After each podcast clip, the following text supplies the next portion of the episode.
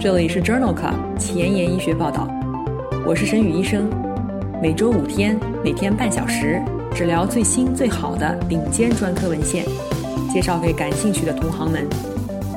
Journal Club 是双周刊，分十个专科话题，这一周五天分别是心脏血管星期一、呼吸重症星期二、消化肝胆星期三、神内脑外星期四和内分泌代谢星期五。别忘了关注公众号，订阅我们的节目哦。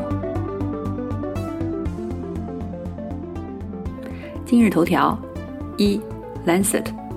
杜拉鲁肽降低二型糖尿病的复合肾脏转归。二，《Diabetes Care》，高强度间歇训练改善糖尿病患者脂肪肝。三，《美国呼吸与重症医学杂志》，GLP 受体激动剂治疗二型糖尿病。合并哮喘可以改善哮喘的控制。四，Diabetes Care，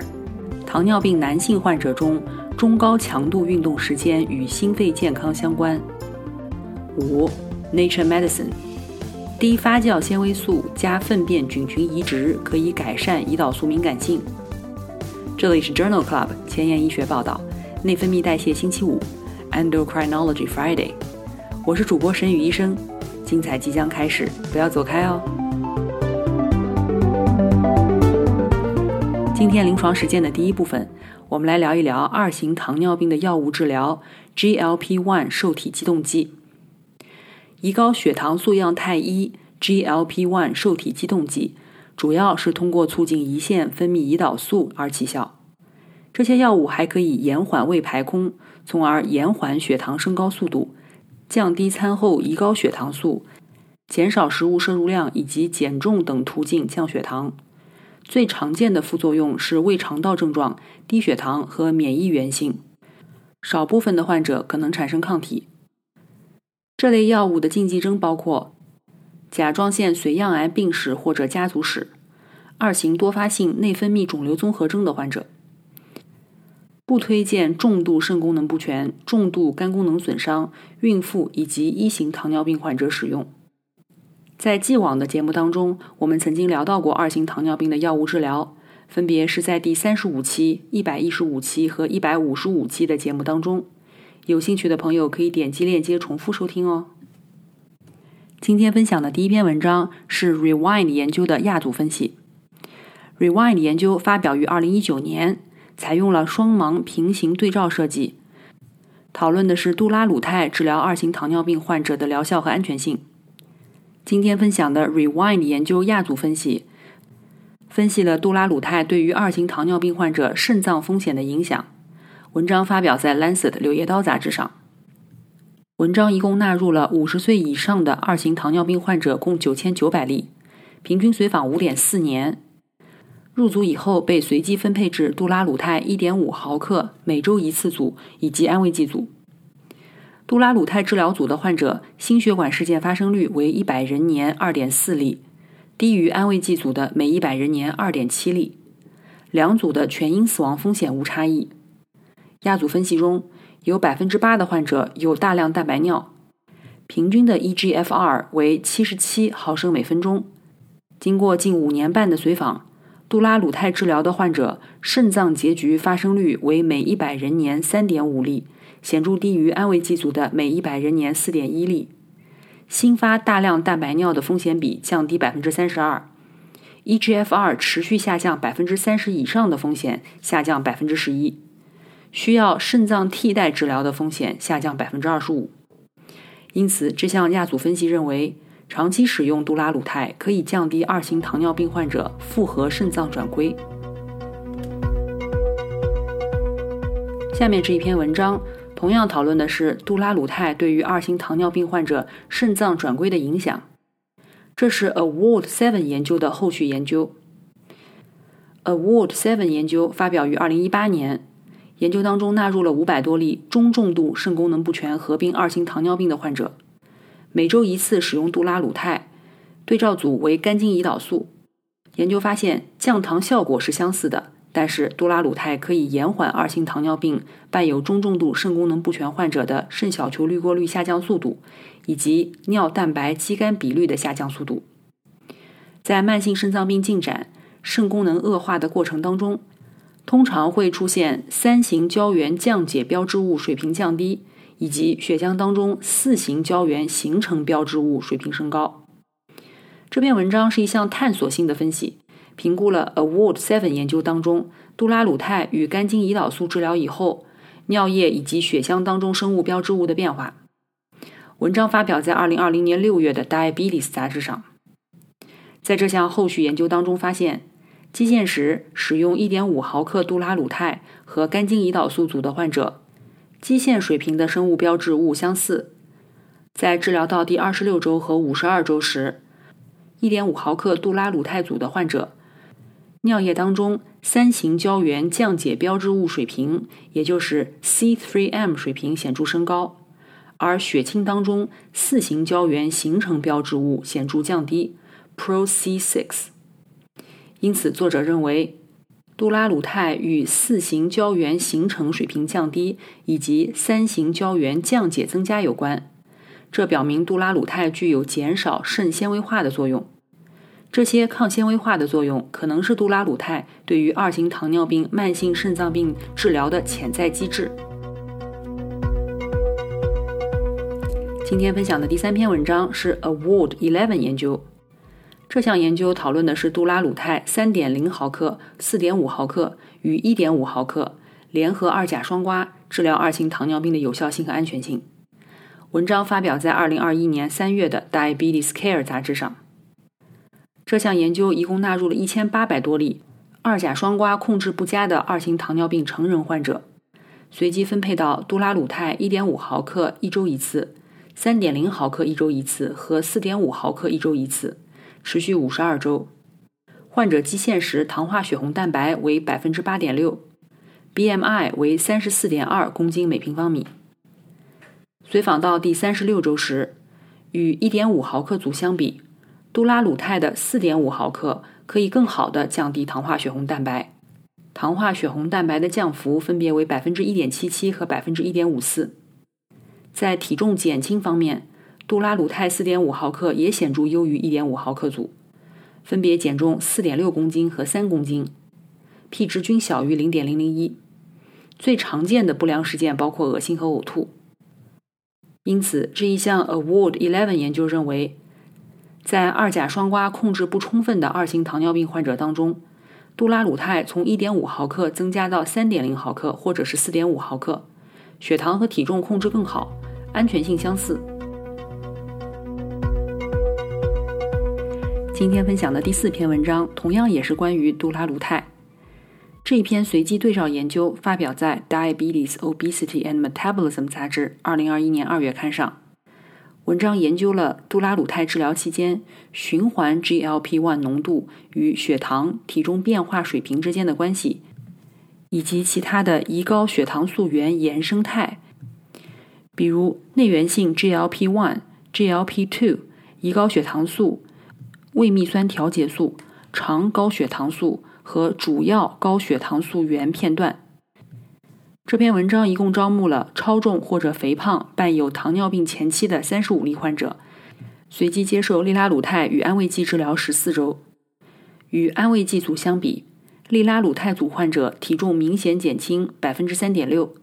稳态葡萄糖降低百分之三十二，葡萄糖曲线下面积减少百分之七，胰岛素分泌率显著升高。在研究结束的时候，GLP 激动剂与体重下降幅度、稳态葡萄糖、胰岛素分泌率增加呈线性的关系。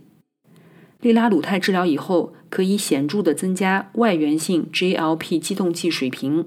但是显著减少了内源性 GLP-1 以及其他五个胰高血糖素原原生态。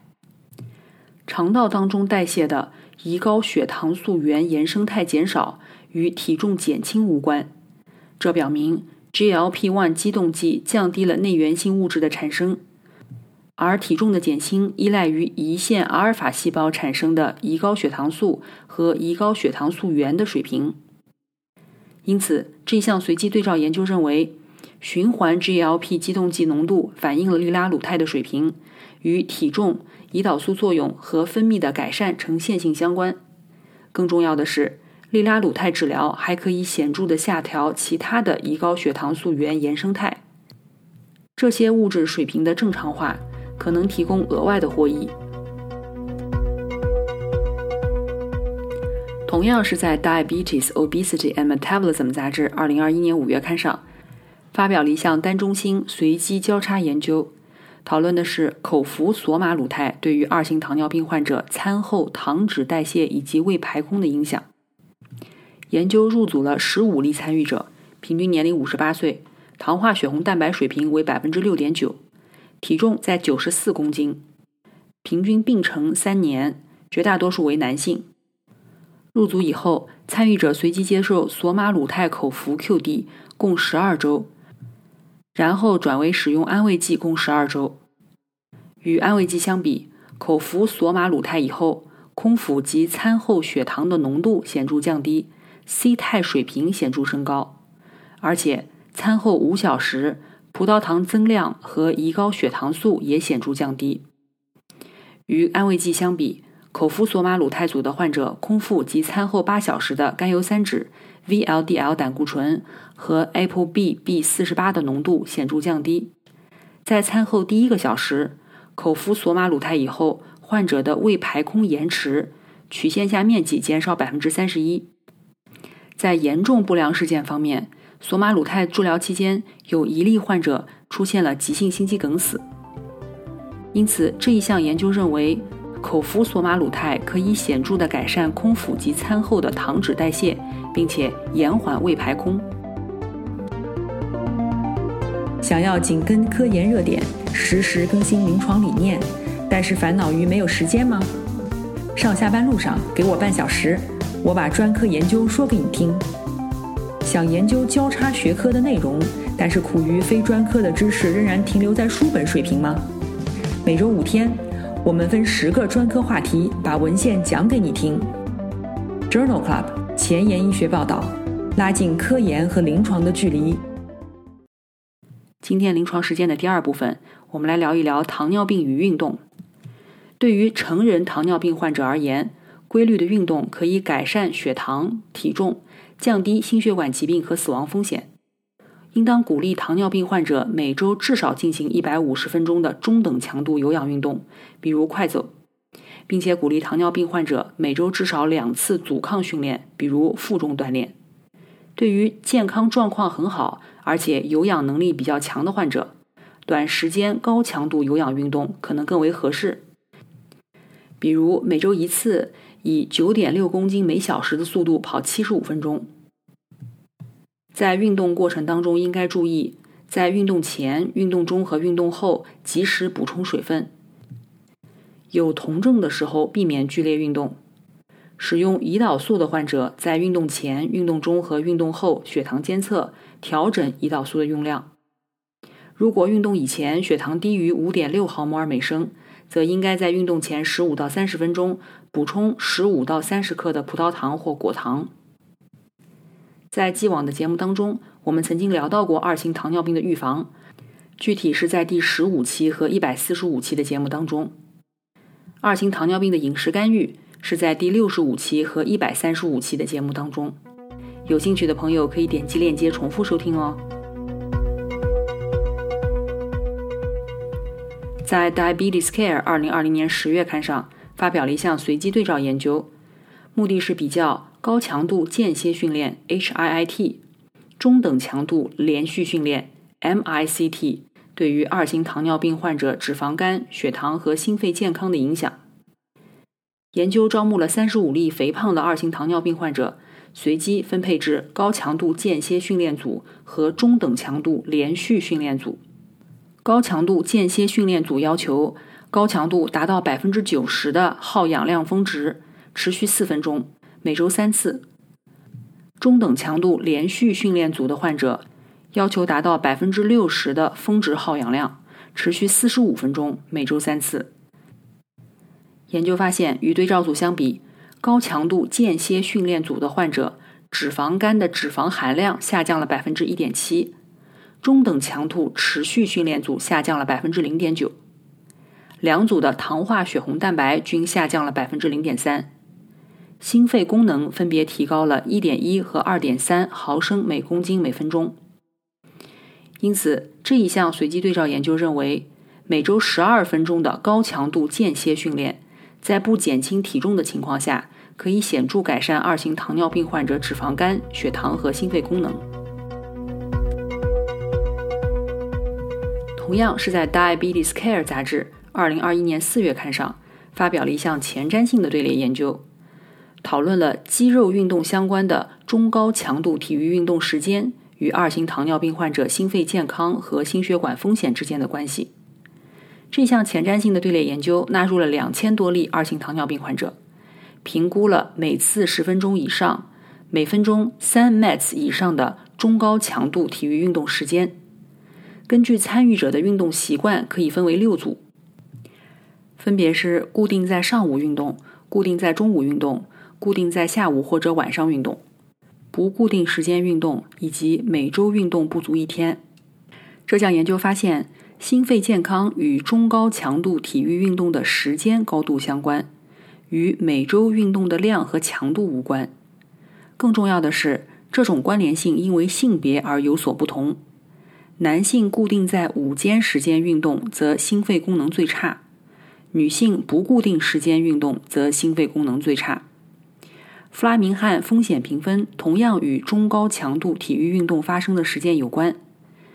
男性固定在早晨运动，则四年内的评分最低，但女性没有观察到这种现象。因此，作者认为，二型糖尿病男性患者当中，中高强度体育运动的时间